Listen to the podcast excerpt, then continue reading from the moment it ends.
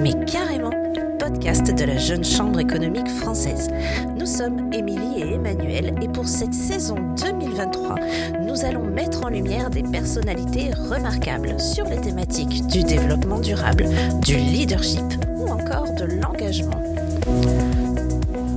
Chaque mois, ces personnalités venues de tous les horizons partageront avec nous leur success story, leur expérience, leur parcours incroyable ou encore leurs projets inspirants.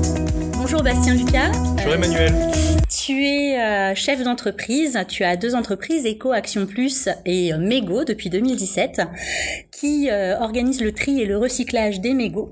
Tu as déjà rencontré la GCEF, notamment à Agen et à Vichy, si j'ai bien compris. En effet. Est-ce que tu peux nous présenter un peu ton parcours et la raison d'être de Mego? Alors mon parcours euh, personnel, euh, moi je sors d'une école de commerce, donc euh, quelque chose d'assez classique somme toute, mais toujours une, une trouver pertinent de bien trier ses déchets, de faire attention à l'énergie, pas laisser la lumière partout dans l'appartement ou la maison. Donc toujours été intéressé, notamment par le tri des déchets. Depuis plusieurs années, je me demandais bien avant, quand j'étais plus jeune, une cartouche d'encre qu'est-ce qu'on pourrait en faire? Pourquoi ça va dans la poubelle? Est-ce qu'on peut pas la réutiliser? Et en fait, euh, durant mes études, notamment à l'école de commerce, euh, j'ai créé une association, c'était en 2016 précisément, qui, qui existe toujours, qui s'appelle Terre Océane, qui nettoie les plages en Bretagne, notamment dans le Finistère Nord. Et cette association a pour objectif d'aller nettoyer les plages de manière bénévole. Et c'est dans le cadre de cette association que, d'une part, j'ai remarqué qu'il y avait plein de déchets sur nos plages, que j'ai rencontré des entrepreneurs qui étaient dans le monde du déchet. Et c'est surtout là qu'on voit depuis toujours qu'il y a trop de mégots jetés improprement par terre et qu'on retrouve dans le mer et dans, sur nos plages et les sentiers. Donc voilà, et c'est en démarrant en fait euh, cette activité de nettoyage de plage bah, que progressivement je me suis intéressé à, aux déchets d'année en année en créant cette première entreprise en 2000, fin 2010 qui s'appelle Eco Action Plus elle est spécialisée dans le management environnemental et son objet et son rôle c'est de collecter et d'amener au recyclage euh, les déchets de bureau quand on parle de déchets de bureau, là, tu vois, on est dans un bureau, ça peut être, euh, bah, ça peut être une, chaise, euh, les lumières, les luminaires utilisés, ça peut être le papier. Là, on a, entouré de papier, les bouteilles plastiques, ce qu'on appelle c'est du polyéthynèle terephthalate, c'est la typologie de plastique. Hein, tu vois, tu as le symbole normalement derrière la bouteille. Enfin, voilà, les déchets de bureau, c'est tout ce que tu vas retrouver dans un office, dans une entreprise, etc. Et donc, on s'est lancé en 2010 on a créé quelques emplois, 2011, 2012, 2013. On a ouvert une agence à Rennes. Euh, en 2016, 2017, on a ouvert une agence à Poitiers. Euh, voilà, on a trois sites donc en France, un petit peu plus d'une dizaine de salariés. Euh, et c'est dans le cadre de cette activité que nos propres clients chez Ecoaction Plus nous ont demandé si on pouvait mettre des cendriers sur leur devanture. Euh, je l'ai dit euh, tout à l'heure, par exemple, euh, B&B Hotel, là vous savez, l'enseigne qui euh, met des hôtels un peu partout en France. le siège est à Brest et nous ont demandé si on pouvait mettre des mégotiers. Et c'est ce qu'on a fait, mais notre objectif c'est de trouver des filières de valorisation matière, c'est-à-dire de recycler les déchets, non pas de les incinérer ou de les enfouir, les recycler, c'est-à-dire de réutiliser cette matière première pour en faire généralement un autre objet et donc, euh, on s'est renseigné si sur les mégots, il existait des filières ou non. Et en faisant nos petites recherches, on a remarqué que c'était soit très très compliqué d'en trouver, euh, il fallait partir en Angleterre, etc., soit euh, il fallait les incinérer. Et donc on trouvait dommage d'aller collecter des déchets pour les ramener à la poubelle. Dans ce cas-là, autant tout mélanger d'un coup dans une grande poubelle. Pourquoi mettre des cendriers si c'est pour les ramener dans une poubelle? Et vu que nos clients nous demandaient des cendriers sur leur devanture, on s'est dit mais est-ce que c'est pas, est-ce qu'on peut pas en faire quelque chose? Donc là, j'ai pris un stagiaire, je me souviens en 2015, euh, et euh, on, l'a lancé sur cette idée-là, un, chimiste hein, bien évidemment. Le mégot, de quoi c'est composé? Est-ce qu'on en, le défaisant, il y a de la cendre, du tabac, euh, le filtre, est-ce qu'ils se font, est-ce qu'ils font pas? Voilà, pendant un an à peu près, on en a juste joué. Hein. L'apprenti chimiste, on a joué un peu avec cette cigarette pour voir de quoi. Et après, on a mené vraiment des études sur la pollution, qu'est-ce qu'on retrouve dans la cigarette, etc. auprès de laboratoires. Et au fur et à mesure, un peu par toujours pareil, une petite pas une erreur, mais en fait on a remarqué que si tu mets dans une sorte de moule ou si tu par exemple tu mets l'acétate, le, le filtre aux cigarettes, en rappelant que le filtre de cigarette est en acétate de cellulose. C'est les mêmes propriétés chimiques que nos lunettes. Donc euh, nos lunettes sont fabriquées en acétate de cellulose. C'est un plastique, un thermoplastique qui fond contact de la chaleur. Et on a remarqué justement que les filtres, si tu les mets dans, dans un petit bocal, dans une petite boîte en aluminium ou autre, si tu le fais chauffer, on a remarqué d'une part que la matière elle fond, elle se recrovie sur elle-même, comme tu peux voir là sur notre lame de mobilier urbain qu'on a avec nous. Euh, la matière elle se rétracte, elle se compresse et elle prend la forme aussi euh, de, de ce qu'on de, dans l'endroit où on la met. Donc on s'est dit tiens euh, ça ça a l'air de fonctionner. Mais bon cette matière on sait elle est polluée, elle contient de la nicotine, des hydrocarbures etc. Euh, avant tout si on veut le recycler est-ce qu'il faudrait pas le dépolluer? Mais en fait l'aventure est partie comme ça. Sacrée aventure. Oui. À la Jeune Chambre, on utilise une méthodologie en six étapes. Bon, on, va commencer par enquêter et puis euh, une opportunité, on saisit des opportunités, on développe des projets, on mène des actions. C'est quoi ton process à toi euh, pour développer cette activité Partir de ton assaut euh, de ramassage des déchets sur une plage, créer une première entreprise, en créer une deuxième, quel process tu utilises bah, je pense que c'est quand même relativement proche d'une certaine manière à ce qui est fait à la jeune chambre économique. Tu parlais d'enquête, euh, regarder ce qui se fait, benchmarker du coup, euh, aller voir les parties prenantes, la collectivité, les entreprises. Donc ça passe par du dialogue. Je pense que bon voilà. Après là, jeune chambre économique, j'ai bien compris, hein, lancement de projet qui va se peut-être sur une année, derrière qui peut être repris hein, quand même euh, l'année suivante, c'est très bien. Mais généralement, l'objectif c'est qu'à un moment donné, le bébé soit malgré tout, euh, s'il y, avait un intérêt, s'il a été euh, convaincant, si je puis dire, c'est qu'il soit suivi de fait par une entreprise, une, une autre association.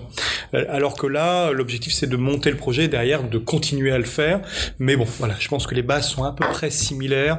Euh, l'objectif effectivement, c'est d'abord quand même de voir s'il y a une clientèle, parce que une entreprise, s'il n'y a pas de chiffre d'affaires, s'il n'y a pas de rentabilité, euh, s'il n'y a pas d'emploi du coup pour lancer la démarche et la contribuer, euh, contribuer au développement du moins, c'est compliqué. Donc euh, d'abord, un, c'est ce qu'il y a un marché, deux, des clients qui sont prêts à payer en fait euh, pour ça. Et si on revient sur le sujet du mégot, qui comme le sujet numéro un qui nous importe aujourd'hui, nous notre objectif c'était de savoir si les entreprises et les collectivités seraient prêtes à ce qu'on leur facture une prestation de collecte, souhaitent des cendriers si elles les souhaitent et on en a besoin en France payerait les cendriers euh, si on collecte les mégots et qu'on les recycle euh, Est-ce qu'elles accepteraient qu'on leur facture des prestations de recyclage Et donc du coup, bah forcément, on a eu euh, des, des galops de tests, ou du moins des entreprises tests et collectivités chez qui on leur a proposé nos services pour s'assurer qu'il y aurait un marché à développer. C'est comme ça qu'on a démarré. On est sur un produit qui est innovant, une prestation qui est innovante, comment on fait pour se faire une place sur un, tel marché quand euh, il n'y a pas d'antécédent pour réussir à convaincre tout l'écosystème de nous suivre? Alors il y a deux piliers, euh, les dates en fait de création parce que on a parlé par exemple des coactions plus 2011, 2010 2002 ans pardon après le subprime, la, crise des subprimes, la crise mondiale, c'est compliqué de se lancer à ce moment-là. Euh, et là, par exemple, euh, pour le sujet du mégot, euh, 2017, pardon, 2015, 2018, tu es en plein dans la période que l'on vit toujours encore en 2023, qui va normalement continuer à moins d'une grosse crise mondiale, où on parle beaucoup d'écologie, d'environnement, d'économie d'énergie, de RSE, responsabilité sociale ou sociétale des entreprises, euh, etc. Donc, en gros, euh, ça dépend quand tu te lances d'être aussi dans le bon timing. Et ça, euh, des fois, euh, ça arrive que des gens aient d'excellents projets, malheureusement, ils sont pas au bon moment. Et l'inverse, c'est vrai. Hum, peut-être un projet qui est pas extraordinaire, mais qui, qui porte pas énormément de sens, mais au bon moment. Et là, il peut quand même se développer très très vite. Donc nous, on va dire qu'on arrivait à un moment pionnier où les entreprises s'interrogent, et toujours le cas, hein, c'est même de plus en plus le cas, et les collectivités, euh, on génère du déchet, qu'est-ce qu'on en fait? Euh, Il y a des déchets par terre, comment on sensibilise? Euh, On doit mettre des poubelles, des mégotiers, comment on le fait, etc. Donc, je pense que la story part de là identifier bien son marché, comprendre les parties prenantes. On l'a déjà dit tout à l'heure, vraiment le dialogue est important avec ses clients, ses fournisseurs, ses collaborateurs. C'est vraiment une base euh, pour moi qui est vraiment euh, stricte et à suivre. Et là, à partir de ce moment-là, je pense qu'on peut imaginer une success story à partir du moment, surtout si tu crées un, un, pardon une interface ou un, quelque chose qui a vraiment du sens.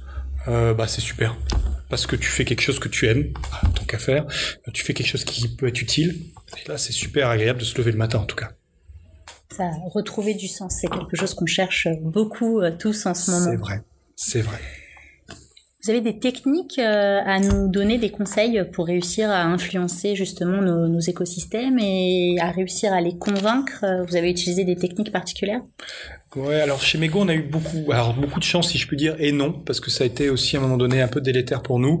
On a eu beaucoup, beaucoup de communication rapidement, parce que vu qu'il y avait personne sur ce sujet-là de recycler des mégots, c'était assez incroyable en 2017. Donc on a eu toutes les télévisions de France et internationales. On a eu, je me souviens, les Coréens du Sud, on a eu les Allemands, on a eu, euh, euh, pardon, euh, l'Australie, pardon. Donc on est passé sur des chaînes internationales. On a eu des chaînes françaises aussi internationales, et après on a eu la une, la deux, la trois brute que tout le monde connaît maintenant, etc. On a eu Sedjami, voilà, on les a tous eu et très rapidement. Ils sont venus les unes c'est souvent le cas, ce qu'on appelle la fameuse boule de neige de communication. Plus tu communiques, plus on a de chances de parler de toi. Et donc c'était extraordinaire. Donc du coup, ça permet de faire parler de nous, d'être vu, visible, et euh, d'avoir d'enclencher aussi des premiers clients, des entreprises qui ont dit tiens, t'as vu, euh, on peut recycler les mégots, pourquoi on mettrait pas nous-mêmes un cendrier? C'était le premier point, donc ça c'est super agréable. Par contre derrière, vraiment pour dire la vérité, euh, ça double tranchant. Quand tu communiques beaucoup sur un sujet innovant, qui surtout sur un déchet particulier qui est la cigarette. On sait, hein, la cigarette, ça donne la mort, ça peut donner la mort, ça pollue. Euh, bon, c'est quand même euh, signe de plaisir. Euh, c'est très communicant, hein, la fumée, la, bière et, et, le café. Et donc c'est un sujet très sociétal. Donc on peut parler euh, beaucoup. Et euh, en partant de là, bah, ça peut interroger beaucoup et ça peut interroger des parties prenantes qui elles vont pas avoir euh, midi à la même de la même manière que nous à cette porte là et donc euh, on a eu notamment euh, des télévisions qui sont venues nous voir et qui étaient un petit peu comme Élise Lucet qui était plutôt là pour se dire mais non ils sont seuls au monde à recycler les mégots ça forcément ça peut être qu'impossible voire trompeur voire euh, voilà. Donc on a eu déjà des télévisions plutôt à charge euh, c'était des superbes exercices pour nous. Alors c'est sûr que quand on a regardé la télé, on se dit ouais, c'était un peu à charge quand même, mais ça c'est des expériences uniques d'avoir en gros Elise Lucet, donc c'était une télévision belge. Euh, la personne elle est venue, on nous avait prévenu. C'était euh, euh, pardon, on est prestataire dans une ville, je sais plus laquelle, euh, ça va me revenir, mais en Belgique. Euh, et euh, on nous a appelé, on nous a dit tiens, il y a une journaliste belge très connue en Belgique qui fait une émission et elle a fait une émission sur les et elle a fait une émission plutôt pour montrer qu'il y a des déchets qui sont impossibles à recycler et que c'est tant mieux de ne pas les recycler. Donc c'était le cas des capsules Nespresso, etc. Donc là c'était euh, ma Nespresso. Et donc on était plusieurs, elle m'avait prévenu. C'était pareil pour les chewing-gums, il y avait des entreprises qui se lançaient. Et elle m'a dit, écoute Bastien, je te dis, cette télévision, si elle t'appelle, c'est uniquement pour essayer de démontrer au public que ce que vous faites, c'est nul. Et ben moi j'ai dit, écoute, si elle m'appelle, je lui dirais, ok. On l'a fait venir, on a regretté sur le coup parce que effectivement, euh, tu savais que ça serait exclusivement à charge tout son discours était préparé pour dire un le mégot c'est tellement polluant 2500 euh, molécules toxiques c'est impossible à dépolluer. Euh, votre matériau contient forcément des polluants donc vous allez aussi polluer. Et c'était comme ça tout le long de l'interview. Et à charge et en coupant les périodes où on était très en zone de confort en ne gardant que quelques périodes où on était en zone d'inconfort. En faisant analyser par un laboratoire pardon on, on, on trouve pardon quelques traces mais j'ai bien de traces de nicotine sur notre matériau on sait que une simple cigarette, en particules par million, c'est des milliers de molécules de nicotine. Nous, on trouve quelques traces.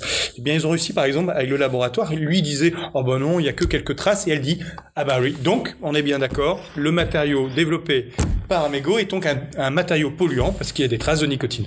En rappelant qu'une simple cigarette a plusieurs milliers de ppm en plus que notre matériau qui contient là, tu as la lame devant toi, c'est plusieurs dizaines de milliers de mégots et des traces. Bon bref, mais ça pour nous, moi j'adore ça. Et derrière, euh, bah j'adore ça. Euh, sur le coup, quand tu, regardes la télé, non, t'aimes pas. Mais après, ça te donne un recul et surtout, si t'as des choses qui étaient à améliorer, parce que tout système ne fait que tendre vers de l'amélioration continue, bah, tu sais aussi sur quoi il faut t'améliorer, que ce soit en termes de com, du coup, il y a des choses qu'on ne dit plus depuis, ou tu vois, ou différemment, ou on explique différemment euh, depuis cette visite-là. Et après, il y a un autre pilier, je te disais, quand tu te lances dans un système nouveau, tu plais pas donc à tout le monde, et après, bah, tu vas avoir euh, notamment euh, le ministère de la transition écologique qui s'est interrogé en disant, bah attends, mégots, est-ce qu'ils sont à jour? Est-ce qu'ils ont une usine qui est bien faite euh, Est-ce qu'il n'y a pas de risque, etc. Et donc, on a eu beaucoup de rencontres, de visites, etc. pendant plusieurs années. Et ce qui est incroyable, c'est que maintenant, en 2023, bah, Mego est invité au ministère de la Transition écologique pour présenter son action. Euh, Mego, euh, auprès des agences régionales de santé, des ANPA pendant le mois de tabac. Alors, les ANPA, c'est les associations nationales de préservation des addictologies, euh, nous connaissent et font appel à, à Mego sur euh, des événements autour de, du mois sans tabac. Euh, tu vas avoir les associations environnementales type Sovrider, World Cleanup Day qui nous connaissent et qui savent qu'on est un acteur sérieux, reconnu. Et puis derrière, tu vas avoir des entreprises des collectivités qui vont vouloir du recyclage, qui vont faire appel à Mego. Tout ça pour te dire, il a fallu un sacré combat pour comprendre que Mego était un acteur d'une part sérieux, effectivement pionnier, passionné, parce que là, pour traiter un déchet particulier qu'est le mégot, il faut être très passionné, et qui allait effectivement, grâce à son système, pouvoir révolutionner progressivement le geste de tri du mégot. On rappelle que 70% des fumeurs continuent à jeter leur mégot par terre, c'est-à-dire que deux fumeurs sur trois Continue, ouais, bah oui, là il y a du boulot encore. Et donc il y a un vrai travail didactique, travail de prévention, un travail d'émancipation des pollutions, des populations, pardon, bah, émancipation sur la pollution, c'est-à-dire rappeler que le mégot pollue. Euh, mais on sait que le fumeur aura toujours une bonne mauvaise excuse de ne pas jeter proprement sa cigarette. Il va être pressé, il va pas trouver de cendrier, il va être en pleine discussion, etc. T'as toujours, ça sent mauvais, je vais pas le garder avec moi, je vais pas le mettre dans ma poche arrière. J'ai oublié mon cendrier de poche, enfin je l'ai jamais acheté, mais c'est pas grave, je vais te dire, je l'ai oublié. Enfin bref, le fumeur, et j'ai fumé pendant 15 ans, je sais ce que c'est, a toujours une bonne excuse. Et je vais te donner, si tu as deux secondes, deux exemples vraiment frappants. Je vais dans le sud de la France voir un partenaire qui est fumeur. Je vais pas citer son prénom s'il écoute le podcast. Je suis avec lui. C'était à l'époque, on se lance, peut-être en 2017-2018. Il me dit, eh Bastien, un sudiste, hein. Eh Bastien, c'est super ce que tu fais là. J'adore, c'est extraordinaire. Bon, je fais mal l'accent du sud, donc j'arrête. C'est extraordinaire ce que tu fais. J'adore, il fume sa clope au même moment. J'adore recycler les mégots, etc. J'adore, et au même moment, il me dit c'est extraordinaire, j'adore recycler les mégots. Il jette son mégot à mon pied. Là, je lui dis, Philippe, t'es fou, quoi. On parle de recyclage, de pollution, tu dis que t'adores, tu dis, ah, Bastien, j'ai pas fait gaffe.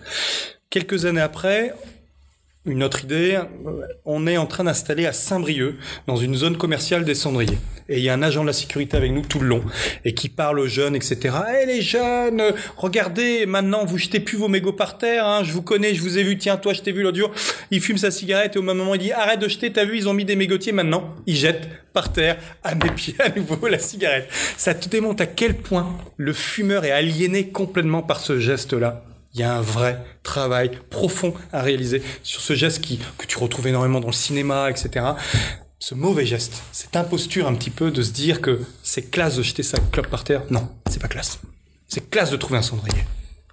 On est sur un vrai réflexe conditionné. C'est exactement ça, Emmanuel.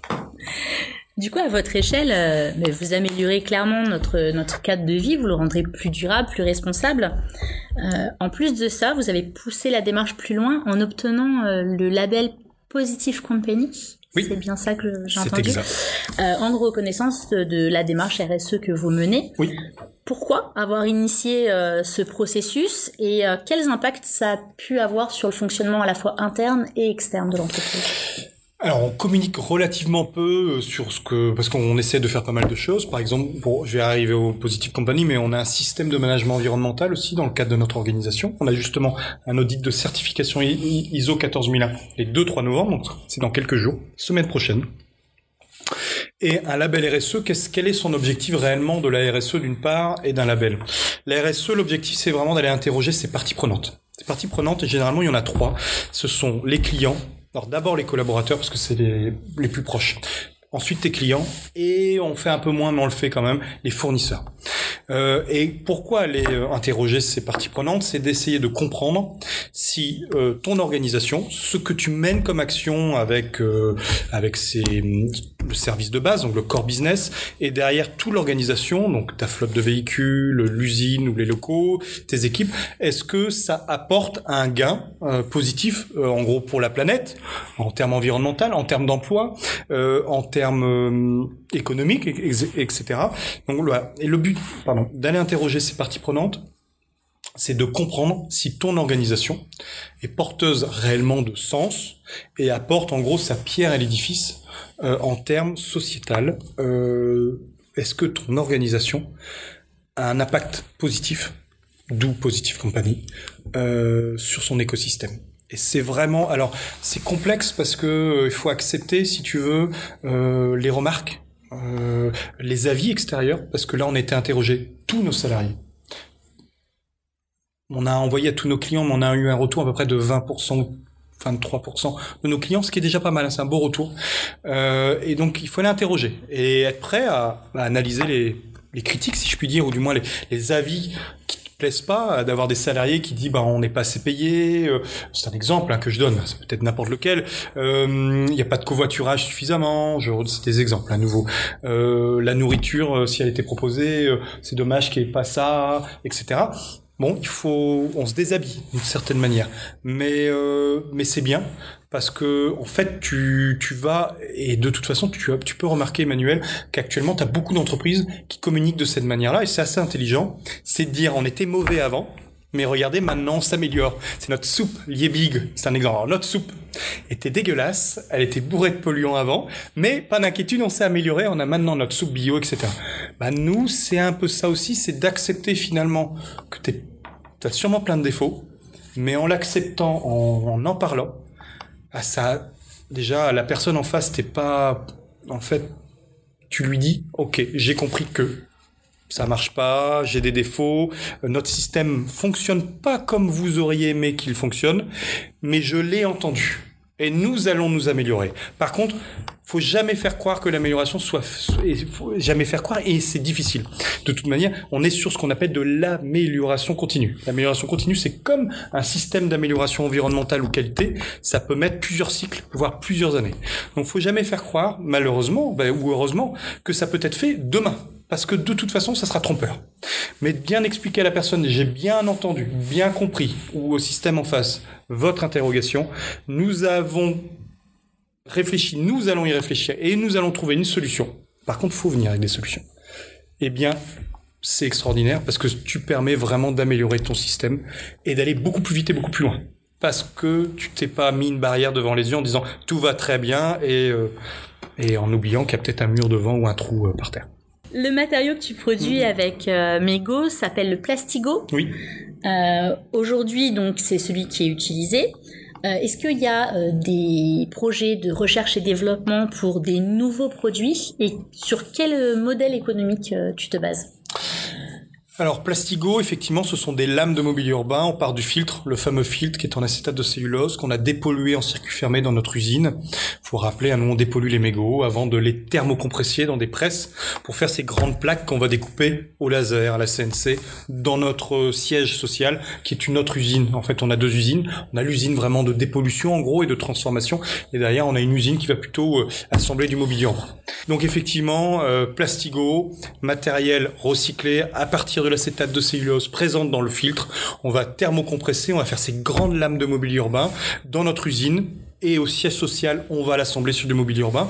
C'est un matériel qu'on développe de plus en plus en France. Euh, on travaille avec des grandes enseignes comme Decathlon, etc., qui vont mettre en fait du mobilier urbain dans leur zone fumeur, notamment pour leurs visiteurs et ou leurs salariés. Tu vas avoir des villes aussi. Tu vas par exemple à, à Meudon, tu vas euh, à Paris 9e, tu vas retrouver du mobilier urbain. Mais il y a deux contraintes euh, sur notre organisation, si je puis dire. Déjà, euh, le marché du mobilier urbain, quand on s'est lancé, on trouvait que c'était super chouette de faire du mobilier urbain. Pourquoi? Parce que le mobilier urbain est visible.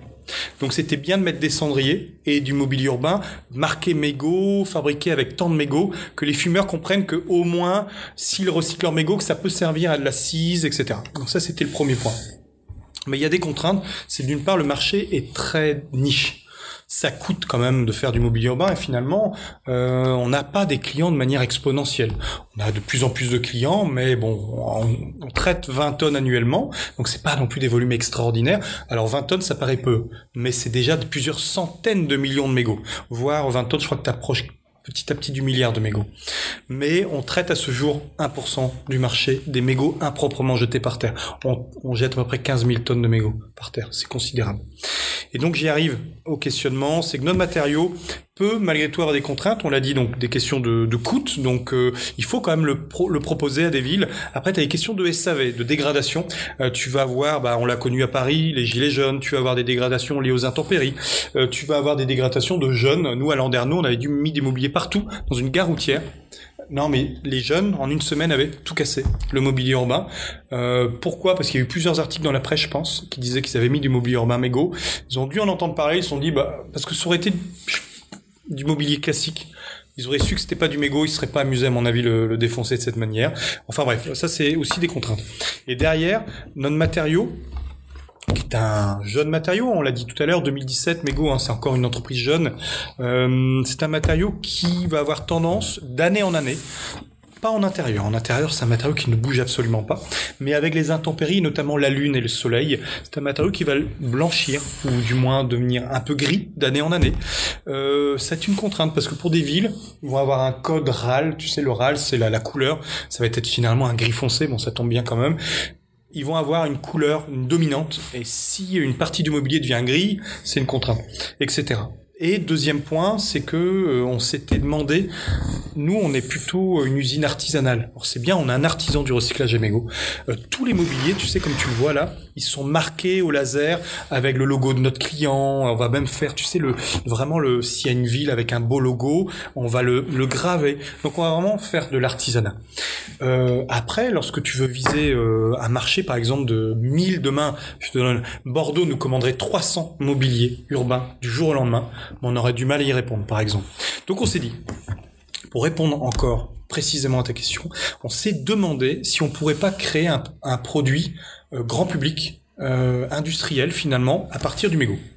Et surtout, un produit qui serait d'une certaine manière plus durable plus durable dans le temps, aux intempéries, euh, au toucher, etc. En s'assurant toujours, bien évidemment, qu'il soit pas écotoxique, qu'il n'ait pas de risque pour l'usager. Et donc, on est parti finalement euh, avec des partenaires, bien sûr, à se demander si on pourrait pas injecter, tu sais, de l'injection industrielle, injecter du mégot dans un moule industriel. Le fameux moule, tu sais, par exemple, là, cette bouteille plastique a été injectée dans un moule. Euh, voilà. Et donc, du coup, on lance dans trois semaines, ça tombe bien, un cendrier de poche injecté à partir en partie du mégot de cigarette. On a toujours le mégot de cigarette, des filtres de cigarette dépollués. Et on va retrouver du déchet de lunettes. On travaille avec des lunetiers qui fabriquent des lunettes, qui font des chutes de production. Et ces chutes de production sont des déchets. Nous, on les récupère pour qu'ils soient incinérés. Et on, c'est de l'acétate de cellulose, on en a parlé tout à l'heure. Et donc, on va réinjecter ces deux matériaux, ou ces deux sources de matériaux, de déchets, dans un moule pour en faire un cendrier de poche, qui est lancé euh, fin novembre. Et là, on va pouvoir faire de la série c'est-à-dire faire 10 000, 20 000, 30 000 cendriers de poche en fonction des besoins des entreprises et des collectivités. Ce cendrier de poche, il sera distribué aussi aux particuliers? Absolument. Notre objectif, c'est, on l'espère, d'être à un moment donné visible auprès des débits de tabac, de la Fédération des buralistes, euh, de l'association des maires de France également, etc., etc. On a un vrai, alors là, il y a un gros travail pour tout nouveau produit unique, là fabriqué full déchet, c'est-à-dire 100% à partir de déchets. Il y avoir un gros travail d'émancipation de la population, euh, etc. Des politiques. L'avenir nous dira si on a fait les bons choix. Nous, on trouvait que c'était bien comme premier produit d'avoir un vrai produit utile euh, auprès des fumeurs. Mettre des cendriers dans les rues, c'est bien, mais le fumeur a besoin d'un petit réceptacle avec lui au quotidien. À quand euh, une collecte des déchets, euh, enfin des mégots pour les particuliers? Alors, euh, à ce jour, c'est très compliqué à mettre en place. Alors, il y a des événements euh, nationaux, je pense notamment au World Cleanup Day, qui est une grande journée de nettoyage. Je crois que c'est 2000 ou 3000 événements sur une journée, ça a lieu en septembre. Magnifique journée.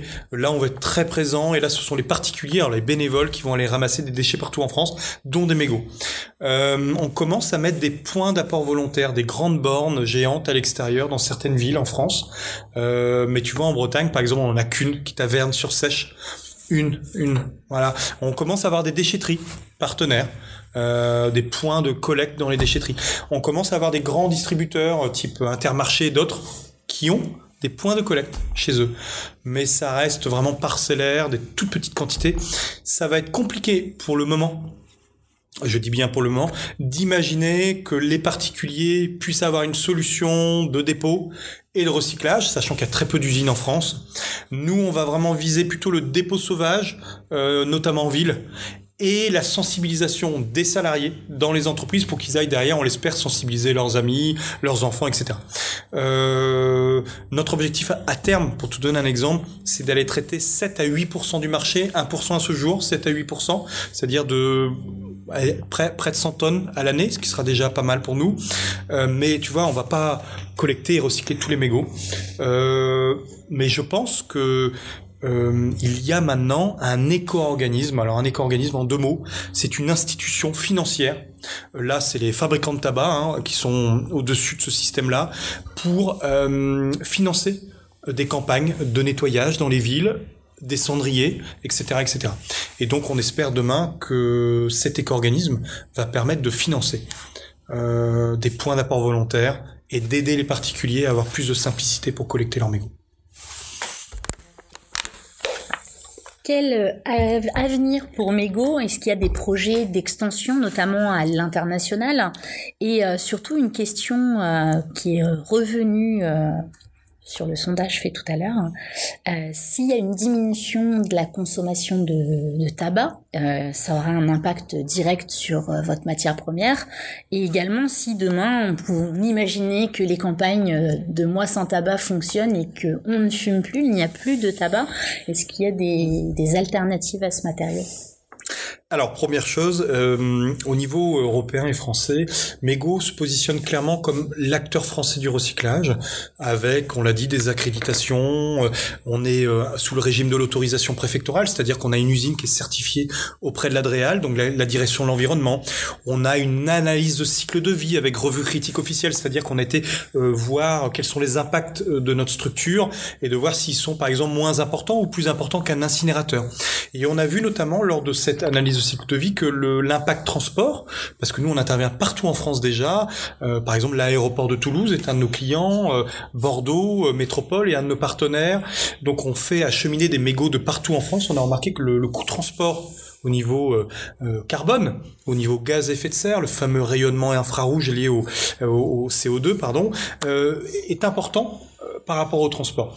Donc, alors c'est c'est critique d'une certaine manière à se demander un, est-ce qu'on ferait pas une autre usine en France à terme?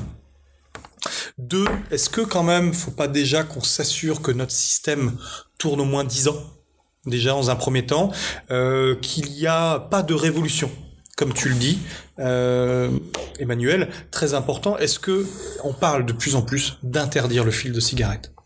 Il y a énormément d'études qui démontrent que ce fameux filtre en plastique n'a pas d'incidence réelle sur l'impact positif qu'il peut avoir lorsqu'on va avoir euh, cette euh, carbonation, c'est-à-dire la cigarette qui va être fumée au fur et à mesure. Ça génère quand même des goudons, la nicotine elle passe, etc. Et finalement, le filtre qui a un impact tellement important sur la pollution hmm, a plus de dommages que ce qui peut avoir comme incidence positive sur la santé. Ça c'est prouvé, et donc de plus en plus on demande d'interdire le filtre de cigarette. Est-ce qu'on va y arriver? Le lobby est tellement fort, l'industrie est tellement puissante, pas sûr, mais c'est demandé. Après, tu as raison, de moins en moins de fumeurs en France. Tu as une seule population en France où tu as une légère croissance de fumeurs, c'est les jeunes femmes, de 25 à 45 ans. Faut le rappeler. C'est la seule population qui connaît une légère croissance. C'est-à-dire tu as de plus en plus de jeunes femmes qui fument. Pour le reste, les jeunes, les hommes, fument de moins en moins. En rappelant que tu as quand même la cigarette électronique maintenant enrôlée, pareil, la cigarette électronique connaît quand même globalement a eu un boom très élevé euh, avec des fumeurs qui font un peu des deux et qui peuvent se lasser quand même de la cigarette électronique, des gens qui ont commencé que par la cigarette électronique, les jeunes qui s'intéressent plutôt à la puff, je sais pas si tu en as entendu parler, une cigarette électronique qui dure quelques jours, qui est jetée par terre souvent, produit électronique, c'est le futur syndrome demain de la pollution euh, électronique. Des propositions faites à la cigarette. Tu verras demain, si tu enlèves la cigarette, tu auras un gros problème de la pollution liée au puf. Bon, tout ça pour te dire. Et après, tu as toute l'Europe, tout le Moyen-Orient, tous les pays autour. Euh, il y a beaucoup à faire encore dans le monde. Parce que malheureusement, si tu interdis par exemple le filtre en Europe, je pense qu'on y arrivera un jour. Et ça serait une excellente nouvelle. Je suis sûr avec les stocks, les milliards et milliards et milliards de production de filtres en France, oh, pardon, dans le monde, tu réussiras à avoir des exemptions partout ailleurs, surtout dans les pays pauvres, et tu verras ces fameux filtres qui seront encore disséminés pendant 10, 15, 20, 30 ans. Tu l'as vu avec les engrais interdits au niveau européen, tu retrouves partout en Afrique, etc. Donc, malheureusement, on a encore, du, encore de la route pour Mego euh, et encore énormément d'années à promouvoir cette action de prévention, sensibilisation, collecte et recyclage amicaux. Encore un long chemin à parcourir. On espère que ça avancera. Ouais. Quel conseil, pour finir, tu pourrais donner à un jeune entrepreneur ou un jeune bénévole qui souhaiterait se lancer dans un projet aussi innovant? Euh, alors euh, deux choses dont une que j'ai appris très tardivement donc je l'ai dit tout de suite se faire euh, accompagner. On, la première société que j'ai créée EcoAction Plus, on était accompagné mais j'allais pas tant que ça aller voir les réseaux par exemple le réseau Entreprendre ou les jeunes chambres économiques. aller vraiment voir même les réseaux type les technopoles etc. C'est très très très important vraiment de se faire accompagner avec les chambres de commerce etc. C'est pour moi c'est même la première chose à faire.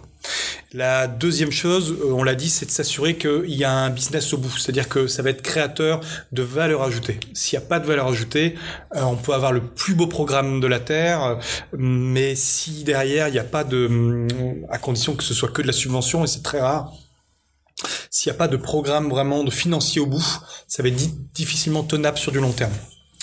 Et le troisième point, et ça, Malheureusement, ça va dépendre de chacun. Ça va dépendre de l'expérience que l'on a eue avant, souvent, c'est-à-dire les expériences de vie, les erreurs et les échecs et les réussites que l'on a pu avoir, de l'éducation que l'on a eue tout au long de sa vie.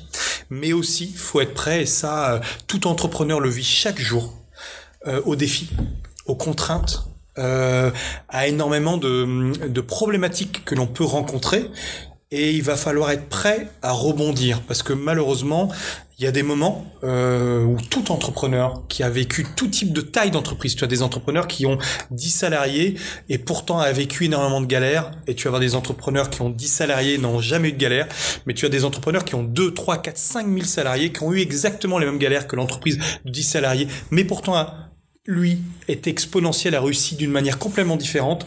Tout ça pour te dire qu'il y a un point d'exergue qui reviendra systématiquement, c'est qu'il faut absolument pas avoir peur du risque peur de l'affrontement, peur à faire des erreurs, peur à prendre des claques dans la, dans la figure.